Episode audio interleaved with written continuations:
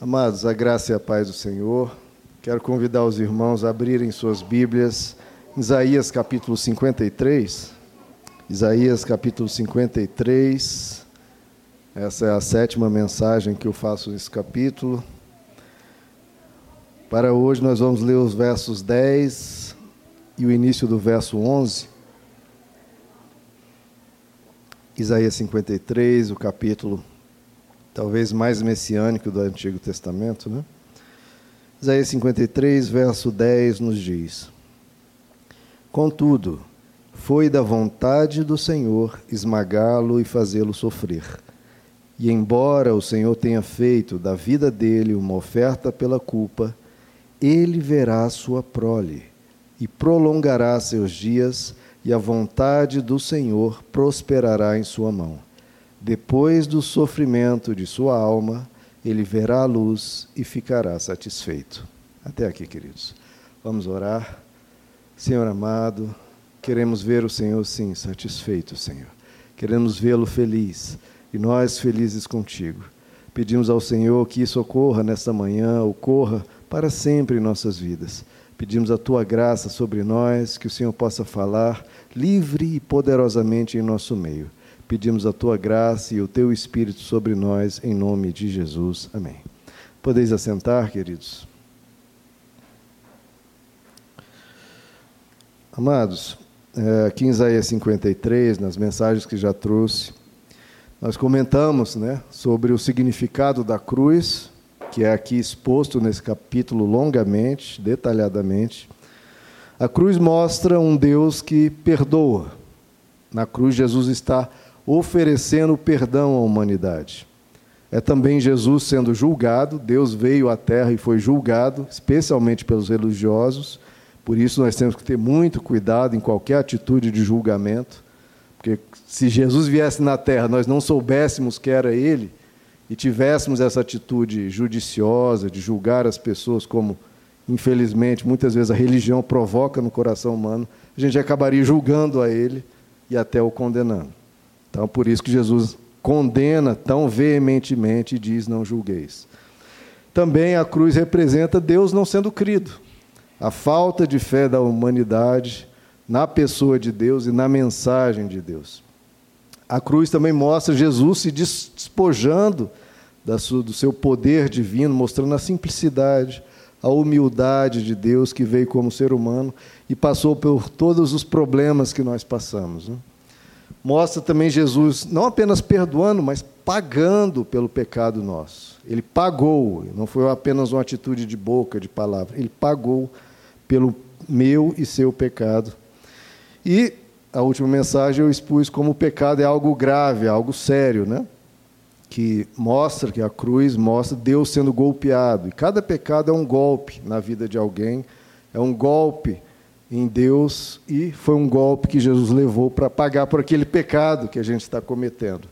Então, o pecado é algo grave e deve ser extirpado da nossa vida o máximo possível. Né? Na mensagem de hoje, queridos, eu queria trazer para nós que na cruz, o que está acontecendo aqui é Deus investindo em você. É Deus acreditando em você ao ponto dele dar a vida e falar: Eu vou investir o meu sangue, eu vou investir a minha vida na vida de cada um de vocês. Ele está investindo em você. Antes de nós crermos em Deus, aqui é Deus crendo em nós. Ele creu em nós e falou: Eu vou dar a minha vida para que vocês possam recomeçar, para que vocês possam ser perdoados e iniciar uma nova vida. Vocês poderem se achegar a mim, porque eu estou oferecendo tudo que vocês necessitam. Então Deus está investindo em nós, está crendo em nós. O texto aqui que nós, nós lemos diz que ele foi esmagado e sofreu. E, embora a vida dele foi uma oferta pela culpa, ele verá a sua prole. Então, a primeira coisa é, Deus, ele vê a sua prole, os seus filhos sobre a terra. E por isso que ele sofreu, porque ele sofreu crendo que os seus filhos receberiam dele essa graça, receberiam dele o perdão e poderiam viver nessa terra de uma melhor forma. Então, ele viu a sua prole, viu eu e você nesta terra, e por isso subiu na cruz. Antes de subir na cruz, ele teve aquele momento no Getsemane e falou: Senhor, que não seja feita a minha vontade, mas a tua. Por quê? Porque ele viu a sua prole, viu a mim e você e falou: Eu vou pagar o preço. Eu vou pagar o preço pelo Rômulo, eu vou pagar o preço pelo Wagner, eu vou pagar o preço pelo Israel, pela Tânia, pelo Eric. Eu vou pagar esse preço. Ele viu o nosso futuro, nos viu aqui nos nossos dilemas, nas nossas dificuldades, falou: Eu vou pagar o preço, eu vou deixar o exemplo, eu vou morrer na cruz para que o Espírito Santo seja enviado para ajudá-los, eu vou investir neles. Ele viu a sua prole. A ponto, queridos, que diz o texto que depois do seu sofrimento, do sofrimento de sua alma, que foi um sofrimento não apenas físico, mas foi um sofrimento até a alma dele, o mais profundo do seu ser, depois do sofrimento de sua alma, ele verá a luz e ficará satisfeito. Veja, queridos, você sofreu o que uma cruz representa de dor, de humilhação, de destruição total do corpo. Que é uma morte longa, desde a tortura que ele passou, o espancamento, carregar a cruz, ficar ali pendurado com seus pulsos e seus pés perfurados. É uma dor longa e uma dor inexprimível, o tamanho dessa dor. Mas ele olhou essa dor e falou: valeu a pena. Porque o texto nos diz: ele ficará satisfeito. Porque valeu a pena pagar esse preço. Mas, meu Deus, pagar esse preço todo por mim e ainda ele ficou satisfeito? Sim, queridos, ele ficou satisfeito. Ele investiu em mim e você não com prata e com ouro, mas com sangue, sangue divino. Ele ficará satisfeito. E está aqui, né, queridos, um ponto da vida cristã. Nós buscarmos fazer Deus satisfeito. Hoje estamos numa humanidade, até mesmo num, numa cristandade que pensa que Deus está fazendo pouco para nos satisfazer. A gente está muito reclamando, muito murmurando com Deus. Ah, Deus não tem feito tudo que eu quero, tudo que eu preciso, Deus não está me satisfazendo, como se fosse Ele que deveria nos satisfazer. Quando o propósito que realmente Ele, a parte dele, vai sempre fazer por nós, é nós lembrarmos da nossa parte, de fazermos Ele satisfeito com a nossa vida. Porque Ele morreu na cruz, investindo para que nós fôssemos pessoas novas, pessoas transformadas, pessoas que satisfizessem o próximo e satisfizessem a Deus. É isso que é amar ao próximo e amar a Deus. Você servir e honrar a pessoa ao seu redor, servir e honrar a Deus. E quem é que quer satisfazer a Deus aqui? Quem? Eu quero satisfazer a Ele. E como satisfazer a Deus, queridos? Como, como fazer essa profecia se cumprir na sua vida? Ele, depois do sofrimento da sua alma, verá a luz e ficará satisfeito. Isso se cumpriu na vida de muitos cristãos e pode se cumprir na sua, você desejando satisfazer a Deus. Como satisfazer a Deus? Primeira coisa, seguindo o exemplo de quem satisfez a Deus. E o melhor exemplo de quem satisfez a Deus foi Jesus. Ele veio em carne e satisfez plenamente a Deus. E se nós seguirmos os seus passos, nós satisfaremos a Deus também. Por isso que ele diz: Eu sou o caminho. Siga esse caminho, os mesmos passos de Jesus, você vai satisfazer a Deus. Lá no Monte da Transfiguração, em que Jesus foi transfigurado diante dos discípulos, foi mostrado em sua verdadeira glória diante de Pedro, Tiago e João. Aparece Elias, aparece Moisés. E aí uma voz do céu diz: Este é o meu filho amado, em quem tenho o meu prazer. A ele ouvi. Este é o meu filho amado, em outra tradução, em quem me comprazo, quem me satisfaz, quem me dá prazer. Em Jesus havia pleno prazer de Deus. Nele eu me comprazo. Quem dera, né, queridos, nós pudermos honrar a Deus ao ponto dele falar: Esse é um filho meu em quem eu me comprazo. Essa voz do céu foi para Jesus. Então, ele satisfaz a Deus plenamente. Nós podemos e devemos seguir o exemplo de Cristo. É por isso que a palavra diz: sede imitadores de Cristo. Sede imitadores. Jesus é o perfeito ser humano, é o perfeito Deus e o perfeito ser humano. Como a teologia cristã diz, ele é 100% Deus, 100% homem. Porque ele nos revela plenamente a Deus e revela-nos como o ser humano deveria e pode ser. Nós devemos seguir esse exemplo. Talvez nunca seremos, claro, como Jesus, mas esse é o nosso alvo, esse é o nosso exemplo, é a nossa referência, é a nossa meta. Precisamos ter isso como meta de vida, ser mais parecido com Jesus. Mais parecido com Jesus. E não como eu já vi crentes falando, ah, quando alguém mostra, olha, a gente precisa imitar, Jesus fazia assim, vamos fazer assim, a pessoa, ah, não, mas isso é Jesus descartando justamente porque, ah, não, ele é Deus. Ah, não, isso é inatingível. Não, meu irmão. A Bíblia é exatamente o oposto disso. Ah, mas é Jesus? Sim, é por isso que é o nosso exemplo, por isso que é o caminho, por isso que é a verdade, por isso que é a vida. Nós precisamos viver a vida, esse estilo de vida chamado o estilo de vida de Jesus. Ah, mas Jesus, ah, mas Jesus é Jesus, sim, e nós somos chamados a ser como Jesus, ser parecido com Ele. Ele nos revela quem nós podemos ser. Sabe como é que você poderia ser em plenitude? Bem semelhante a Jesus. É assim que a palavra de Deus quer te transformar. É assim que o Espírito Santo quer te transformar. É assim que o Deus Pai quer te transformar. Porque aí você vai dar vai fazer Deus satisfeito, você vai fazê-lo feliz. Quão mais parecido você for de Jesus. E aí eu faço uma crítica até muitos movimentos evangélicos, porque os movimentos evangélicos eu não vejo as pessoas parecidas com Jesus. Os pentecostais que ficam rodopiando, em transe, pulando, não vejo Jesus parecido com isso. O neopentecostal só buscando carreira, conquistas terrenas, sucesso, não vejo Jesus nem um pouco parecido com isso. Aquele tradicional protestante, é, dogmático, falando de predestinação, falando de leis bíblicas, de dogmas, de rigidez. Jesus não me parece nem um pouco com isso. Jesus não me parece com nenhum dos três, queridos. E também a gente não tem que olhar para ninguém. A gente, para ser parecido com Jesus, tem que olhar para Jesus para Jesus. Olhe para Jesus. Como Jesus era, ah, tal movimento evangélico é assim, esquece, irmão, joga tudo isso fora. Olhe para Jesus, como ele era, a sua ternura, a sua compaixão, como ele tratava cada ser humano, como ele se relacionava, seja com o pecador, seja com o religioso, seja com o, os que não eram judeus, com todos.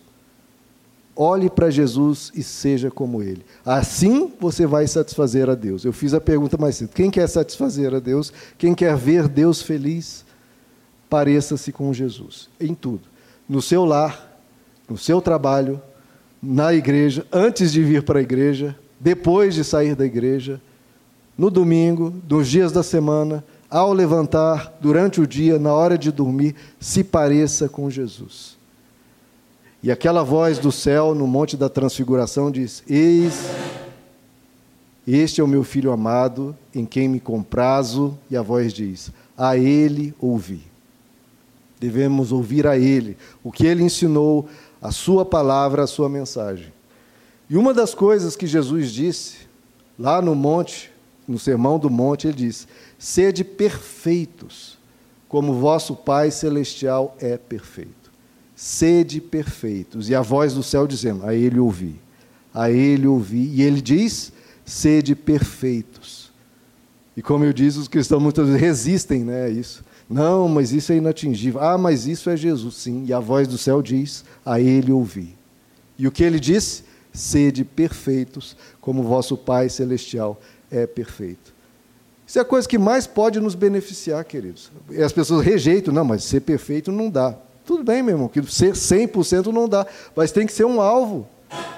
Porque o que, que mais pode nos beneficiar do que isso? Se você, sem dinheiro, e for uma pessoa perfeita em virtudes, em vida com Deus, você vai ser dez vezes mais feliz do que uma pessoa com muito dinheiro, entupido de imperfeições. cheio de perturbações, cheio de problemas morais, problemas espirituais. Se você buscar essa perfeição em Deus, a sua vida vai satisfazer a Deus cada vez mais. É o que 1 Tessalonicense diz. A vontade, eu já citei isso aqui muitas vezes, a vontade de Deus para a sua vida, qual é? 1 Tessalonicense diz: a vontade de Deus para a sua vida é a sua santificação. Já falei, as pessoas, qual é a vontade de Deus para a minha vida? É trabalhar num lugar X, num lugar Y, morar na cidade X, morar na cidade Y. É, é que eu faça esse concurso, é não sei o quê. Irmãos, já foi revelado qual é a vontade de Deus para a sua vida. A vontade de Deus para a sua vida não são essas coisas palpáveis. A vontade de Deus para a sua vida é a sua santificação. Está escrito e é o que Jesus disse, não é? Sede perfeitos como vosso Pai celestial é perfeito. Então, esse é o sentido da vida. Se é a vontade de Deus, é o sentido da vida, é o propósito, é o objetivo. Você se santificar cada vez mais. Se santificar cada vez mais. E nós cristãos estamos perdendo isso de vista, de vista queridos. Queremos prosperidade, queremos buscar paz emocional, queremos paz psicológica, queremos isso, queremos aquilo. Tudo isso vem a reboque. O primeiro ponto é, é fazer a vontade de Deus, que é a sua santificação. Esse é o objetivo espiritual máximo. Um, objetivo, olha que interessante, que até alguns ateus compreendem. Eu vi esse relato, achei isso impressionante. É, Camus, Camus é, um escritor francês ateu, século XVIII, se não me engano, ou XIX, ele tem um personagem chamado Dr. Rui. É Dr. Rui, que é um médico, ateu também, é meio que ele, dentro do, do livro, né? o escritor se põe como médico e ali no, numa história na Argélia, em que houve uma grande epidemia. A Argélia é um país africano. Houve uma grande epidemia, esse doutor Rui está no meio dessa epidemia, milhares de pessoas morrendo em extrema dor. É uma epidemia de uma doença muito grave, muito grotesca, causa muito sofrimento. Esse médico, doutor Rui, tem família na França, tem clientes na França, e todo mundo espera que ele volte, para que ele, o, o doutor Rui, não contraia a doença, não, não sofra. E para que estar tá no meio daquela pobreza, para que estar tá no meio daquela epidemia? Não, que ele volte para a França e volte para sua família. Sabe o que, que esse médico ateu diz? Não, eu não volto. Por quê? Porque o sentido da vida é se tornar um santo. O escritor ateu, falando que o médico ateu disse: o sentido da vida é se tornar um santo.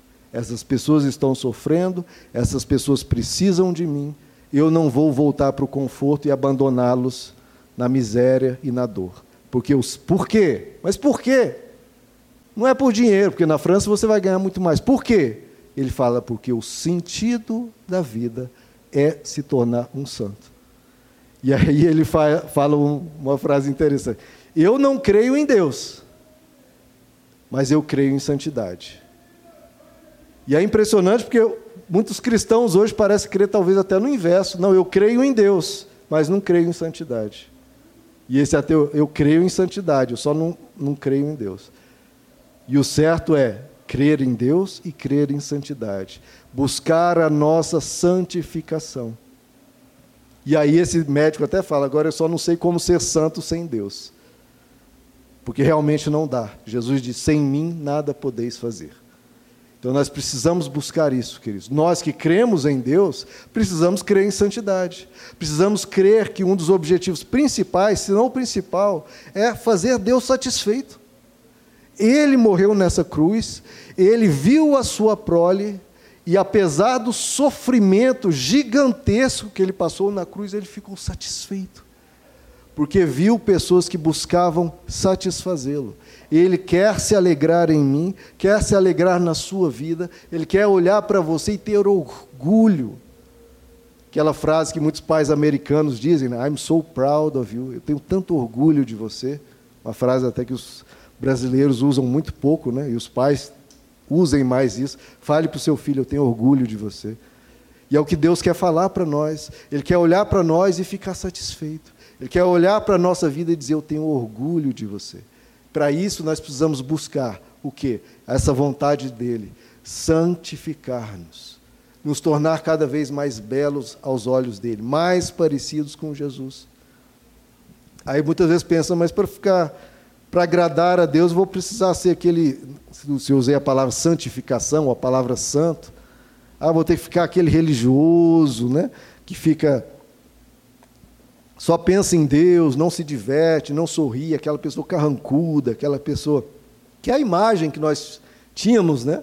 Daquele religioso do passado, a imagem ficou maculada, né? Aquele religioso que é sempre carrancudo, sempre chato, só fala de Deus, não fala de outra coisa. Não, irmãos, isso não é o santo, esse é o fanático. Não é a santificação que Deus quer fazer. Porque Jesus não era assim. Essa figura do religioso carrancudo, que fica apontando o dedo para todo mundo, perseguindo todo mundo, condenando todo mundo, julgando todo mundo, é a figura que Jesus mais combateu. E por isso que eu sempre faço esse alerta, queridos, cuidado para a religião de vocês não te transformar em um fanático, em um fariseu, em um legalista. Porque essa foi a figura que Jesus mais combateu. Jesus chamava esses de, por incrível que pareça, de filhos do inferno. E quem é a figura que Jesus mais combateu e a figura que mais combateu Jesus? Jesus não era perseguido pelos pecadores. Os pecadores amavam Jesus. Jesus era chamado de amigo de publicanos e pecadores. Quem mais perseguiu Jesus foi esse religioso, fanático, chato, insuportável. Não é esse que você precisa se parecer para satisfazer a Deus. Pelo contrário, você tem que ficar bem longe dessa figura, bem distante disso. Você tem que se parecer com Jesus. Agradar a Deus é ser como Jesus. Jesus era um fanático religioso? Não, era perseguido pelos fanáticos religiosos. Jesus estava com as pessoas, Jesus era alegre, Jesus era cheio de compaixão, com os pecadores ele vinha, abraçava, ajudava, ensinava, aconselhava para a pessoa deixar aquela vida destrutiva, mas com compaixão, não com apontar o dedo, não eh, rebaixando a pessoa, não desprezando a pessoa, pelo contrário, as pessoas se sentiam bem perto de Jesus. Bem. Se as pessoas pecadoras não se sentirem bem perto de você, meu irmão, tem algo errado, porque se sentiam bem perto de Jesus.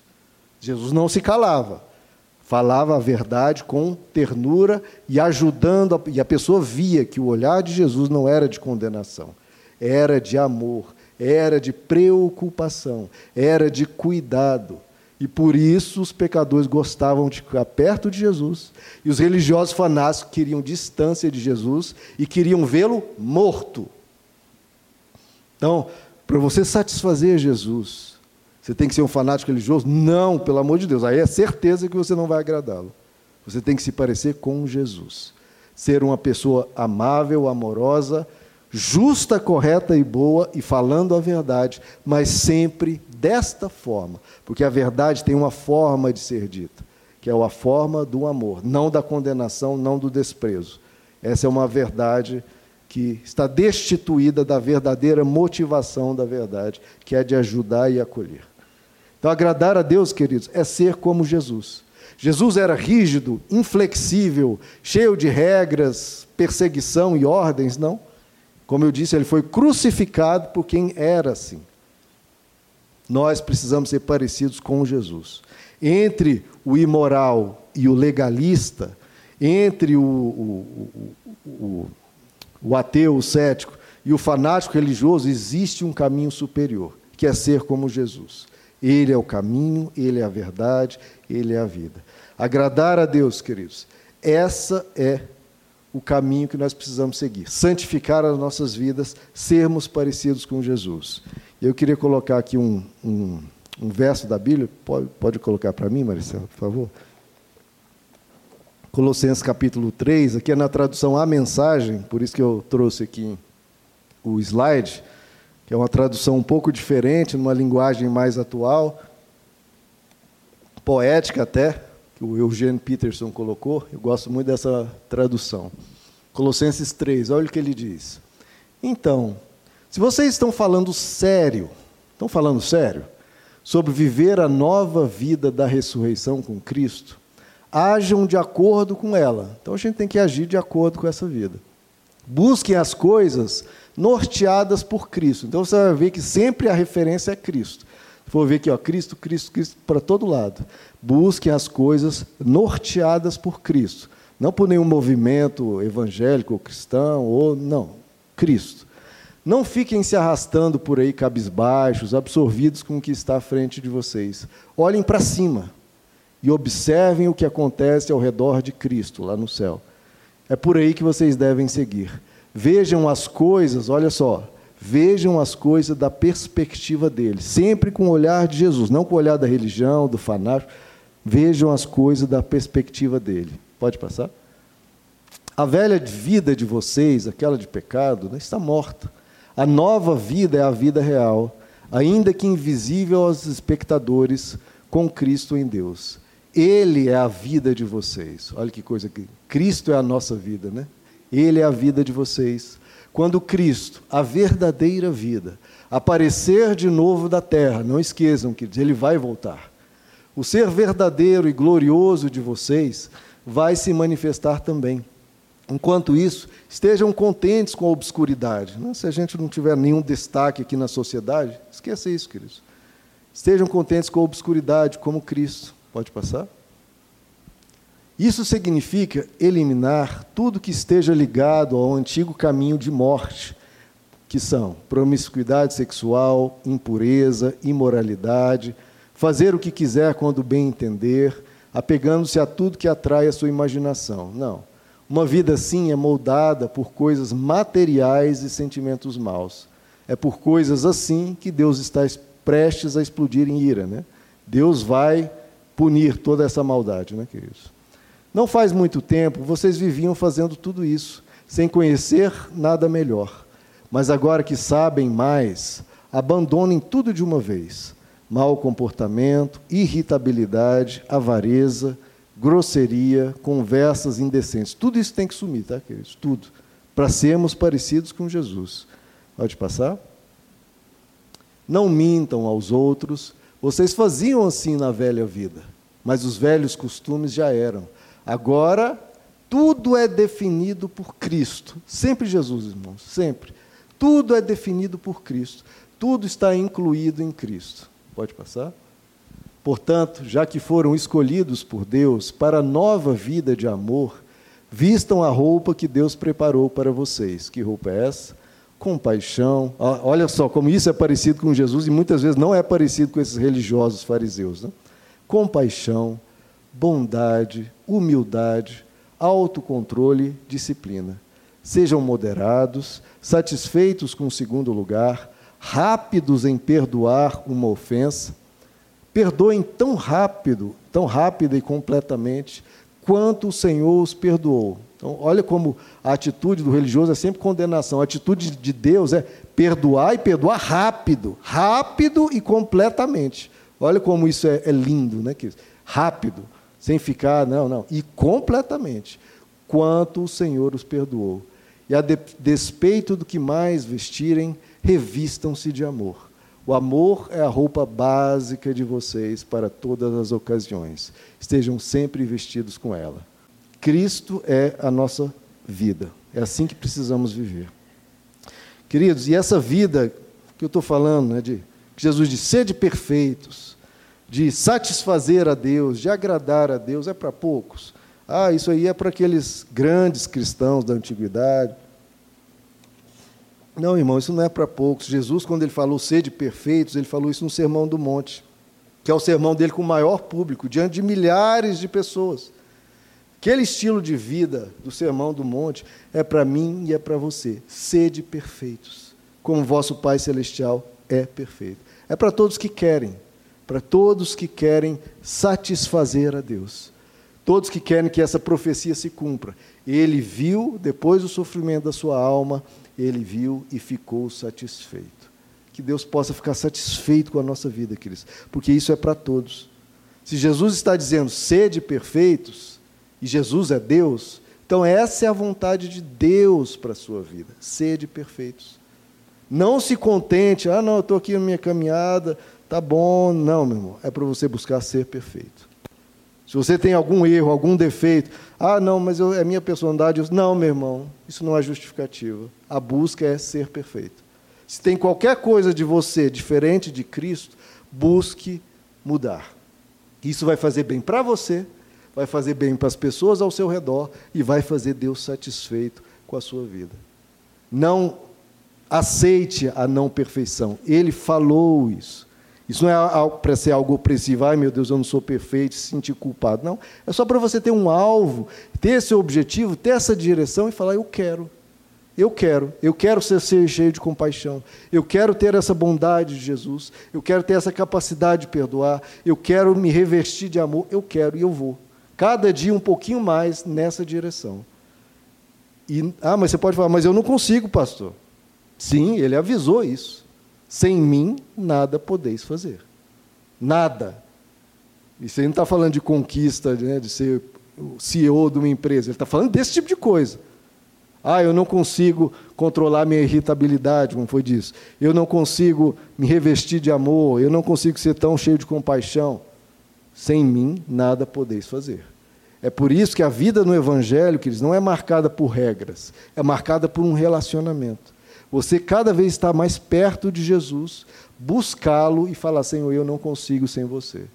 Você chegar para ele, Senhor, eu estou irritado nesse momento, acalma minha alma, eu não consigo sem você.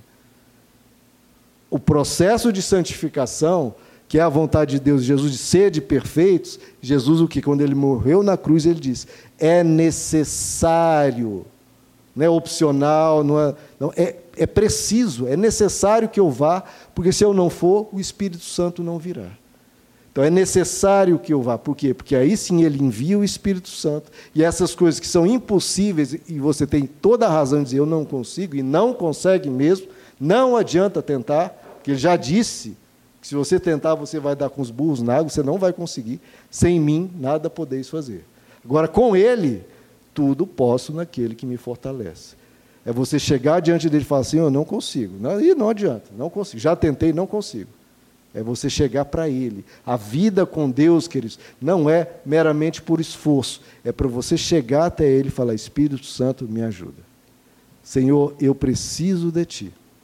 Então, o caminho do Evangelho não é mais regras e mais dogmas, ou mais esforço é mais relacionamento, é mais você chamar Deus para dentro da sua vida, é mais entrega, é mais você querer Deus contigo. William Locke, um escritor cristão antigo, ele faz uma pergunta: por que, que a gente não consegue agradar tanto a Deus como os cristãos antigos? Por quê? Será que eles eram melhores que nós? Não, porque são seres humanos como nós, pecadores como nós. Na verdade, eles conseguiam e nós não tanto, porque eles realmente desejavam isso. Como eu falei, essa santificação tem que ser um desejo nosso, senão a gente não vai fazer nada por isso. Senão a gente não vai buscar isso. Eles desejavam isso, eles queriam fazer Deus satisfeito. Hoje os cristãos querem que Deus os satisfaça. Essa é a busca, né? Quando a pessoa vai orar, quando a pessoa vem à igreja, vem por quê? para que Deus me satisfaça, porque Deus diga amém às minhas orações. Não, os primeiros cristãos queriam satisfazer a Deus. Veja como o processo mudou totalmente, queridos. Hoje as pessoas querem que Deus as satisfaça. Antigamente, os cristãos queriam satisfazer e honrar a Deus. Então, o que falta para nós, queridos, é querer satisfazer mais a Deus, porque todas as condições nos foi dada. Veja só, Jesus morreu na cruz, perdoando os nossos pecados e nos limpando. Deus vai nos ajudar, já que é a vontade dele. Como é dito, a vontade de Deus para a sua vida é a sua santificação. Então ele vai te ajudar. Você tem o sangue de Cristo, tem o Deus Pai que vai te ajudar e enviou o Espírito Santo para te ajudar por dentro. Deus Pai te ajuda por fora, o sangue de Cristo te perdoa, o Espírito Santo te ajuda por dentro. Você tem as Escrituras para te ensinar o que precisa ser feito. Então, para você satisfazer, Deus já foi te dado tudo. Tudo. A cruz, Deus Pai, o Espírito Santo, as Escrituras, o que é que falta? Nós desejarmos mais isso. Em vez de ficar cobrando de Deus, todo de Deus me satisfaça, Deus responde as minhas orações, que nós podemos e devemos orar.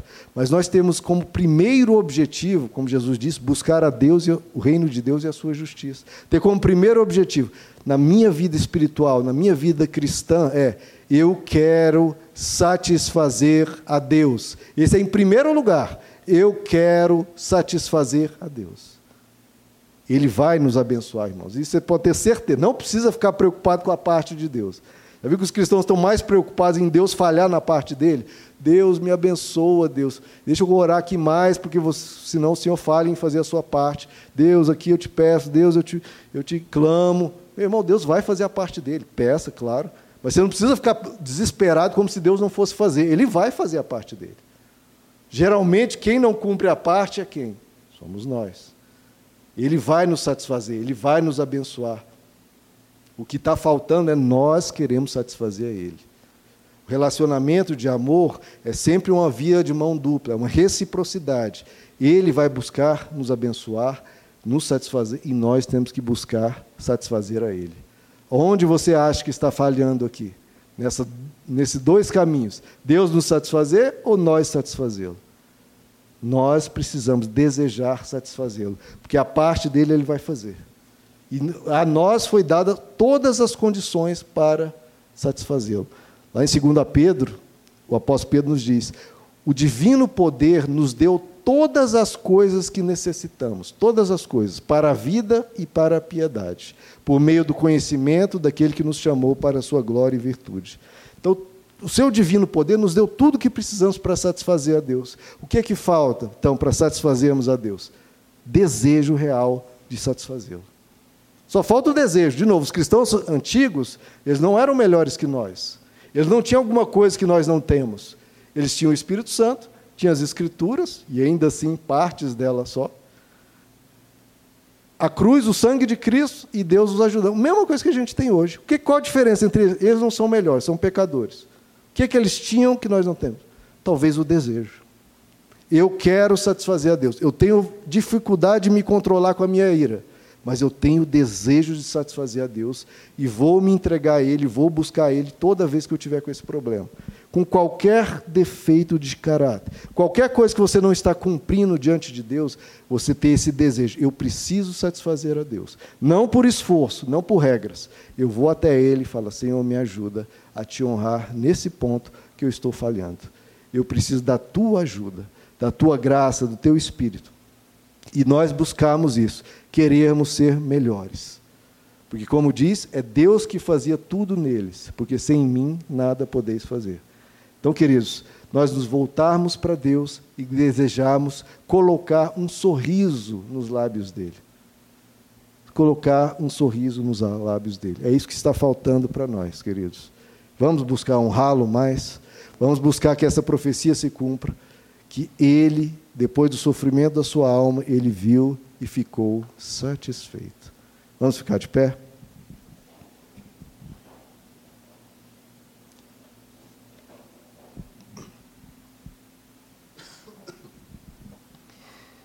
Irmãos, quando nós oramos, geralmente o que a gente está pedindo? Senhor, faça essa minha vontade. E a grande oração de Jesus e a oração dos primeiros cristãos é: Senhor, seja feita a tua vontade. Por quê, queridos? Hoje a gente quer que, de novo, que Deus nos satisfaça. Senhor, faz essa minha vontade. Nossa lista de orações, a gente coloca diante, nossa lista de pedidos, colocamos diante dele e fala: Senhor, faça-se a minha vontade. E que Deus diga amém. Não, irmãos, você coloca os seus pedidos, mas sempre fala: Senhor, faz a tua vontade na minha vida. Faça-se a tua vontade. Eu quero ver o Senhor satisfeito. A minha felicidade é ver Deus feliz. E a felicidade dele vai ser me ver feliz. E isso é reciprocidade. Nós colocamos isso como objetivo nosso. Eu quero ver Deus feliz. Eu quero ver Deus satisfeito. O que, que eu preciso para fazer Deus satisfeito? Vou à casa dele com alegria, glorificar e celebrar Ele, louvá-lo com alegria eu vou buscar Ele um pouco mais, vou procurar me santificar, em cada dificuldade eu vou me abraçar com Ele, falar: Senhor, envia o Teu Espírito e me transforma. Honre a Deus, irmãos, honre a Deus. Busque na sua vida espiritual satisfazer a Ele. Não busque você ser satisfeito com as orações, não, busque satisfazer a Ele. Esse é o verdadeiro caminho da espiritualidade, satisfazer a Ele honrar a Ele, glorificar a Ele, dizer amém à vontade dEle. E aí, o que Ele for fazer e nos abençoar, glória a Deus. Mas a nossa parte, a gente se preocupar em fazer a nossa, a dele Ele vai fazer. Vamos orar, queridos? Senhor nosso Deus, depois do sofrimento da tua alma, o Senhor olhou para a vida de muitos dos teus e ficou satisfeito. Como o Senhor disse, né? Naquele dia eu direi: servo bom e fiel, foste fiel no pouco, no muito te colocarei. Senhor amado, que o Senhor possa dizer a muitos, se não a todos aqui, servo bom e fiel, venha para o gozo do teu Senhor. Senhor, nós pedimos a tua graça sobre nós. O Senhor sabe, nós sabemos que nós não conseguimos sentir. Que o Senhor possa vir sobre nossas vidas. Envia o teu Espírito, para que nós possamos viver tua palavra, viver conforme Cristo, parecido contigo, sermos imitadores de Cristo, sermos cada vez mais parecidos com Jesus. As pessoas olhem para nós e seja como se estivesse olhando para a pessoa com os traços de Jesus. Que os pecadores queiram ficar perto de nós, que a gente brilhe a tua luz neste mundo de trevas, que a gente seja exemplo, que as pessoas queiram ser parecidas com nós, porque vão estar querendo ser parecidas com Cristo, porque nós estamos imitando a Ti. Senhor, que o Senhor possa se alegrar em nós, que o Senhor possa ter orgulho de cada decisão, de cada ação, de cada palavra nossa. Nos ajuda, Senhor, a Te honrar assim. Muito mais do que vir à Tua casa para buscar bênçãos, que a gente vem para a Tua casa para Te honrar, para Te glorificar, para Te satisfazer que a gente retome, Senhor, essa verdadeira espiritualidade, de que o ser um culto a Ti, um louvor a Ti, glorificar ao Senhor, buscar a Ti, buscar o Teu Espírito. Essa seja a nossa vida, a nossa caminhada, satisfazer ao Senhor, ter uma vida contigo, celebrando o Teu nome, glorificando a Ti e é assim que as nossas orações vão ser respondidas. Não é com insistência na oração, é insistência em buscar a Ti, insistência em colocar um sorriso nos teus lábios. É isso, essa reciprocidade. O Senhor nos abençoa sempre e nós respondemos a isso com amor, responder a isso com serviço, responder a isso com obediência, responder a isso glorificando o Senhor e buscando satisfazer a Ti. Que cada alma aqui, Senhor, sem exceção, busque satisfazer ao Senhor, honrar ao Senhor, como sempre foi o lema dos cristãos: honrar, glorificar ao teu nome e gozar de ti eternamente. Pedimos a tua graça, Senhor, para esse renovo, para essa transformação de mentalidade, nas nossas orações, orarmos mais, não seja feita a minha vontade, mas orar mais, Senhor, seja feita a tua vontade glorificado seja o teu santo nome. Venha o teu reino e seja feita a tua vontade. E só depois de tudo isso, a tua vontade, te satisfazer, glorificar o teu nome, só depois de tudo isso, aí sim vir os nossos pedidos, simples, humildes e com quebrantamento diante de ti, mas querendo primeiro, antes de tudo, antes de tudo e em primeiro lugar, que o Senhor fique satisfeito porque o Senhor pagou um preço que nós não pagamos por ti. O Senhor pagou por nós. O Senhor teve um sofrimento imenso naquela cruz. Você foi esmagado, o Senhor foi golpeado. Pelas suas pisaduras nós fomos, nós fomos sarados, e sobre ti estava a nossa transgressão. Então, antes da nossa satisfação, é o Senhor ser satisfeito. Pedimos que o Senhor, depois do sofrimento da tua alma, o Senhor possa ficar satisfeito com as nossas vidas. Em primeiro lugar, Senhor, a Ti. Em primeiro lugar, a tua felicidade. Depois a nossa. Em primeiro, a tua, Senhor. Pedimos isso, Senhor, como igreja, como povo teu, que o Senhor seja glorificado, que o Senhor seja exaltado em nosso meio. Antes de qualquer oração nossa seja respondida, o Senhor seja entronizado no meio dos nossos louvores, o Senhor seja glorificado, o Senhor seja satisfeito, porque o Senhor merece, o Senhor pagou com sangue, o Senhor sofreu, sem merecer. Então, em primeiro lugar, que o Senhor fique satisfeito com nossas vidas. E nos ajuda a isso, Senhor. Primeira oração, que o Senhor se satisfaça em nossas vidas e o Senhor seja glorificado. Em nome de Jesus. Amém. Busque isso, queridos. Essa é a verdadeira espiritualidade, satisfazer a Deus, honrar a Deus. O mais, como Jesus diz, as demais coisas vão ser acrescentadas, honre a Deus. Em vez de murmurar e reclamar e ficar pedindo, primeiro honre a Deus. Primeiro busque em primeiro lugar o reino de Deus. As demais coisas, irmãos, vão vir a reboque. As bênçãos vão correr atrás de ti, as demais coisas vão ser acrescentadas. Esse é o segredo da reciprocidade. Você satisfaz a Deus, Ele vai te satisfazer. A parte dele, meu irmão, está garantida. O problema é a nossa, de buscar satisfação.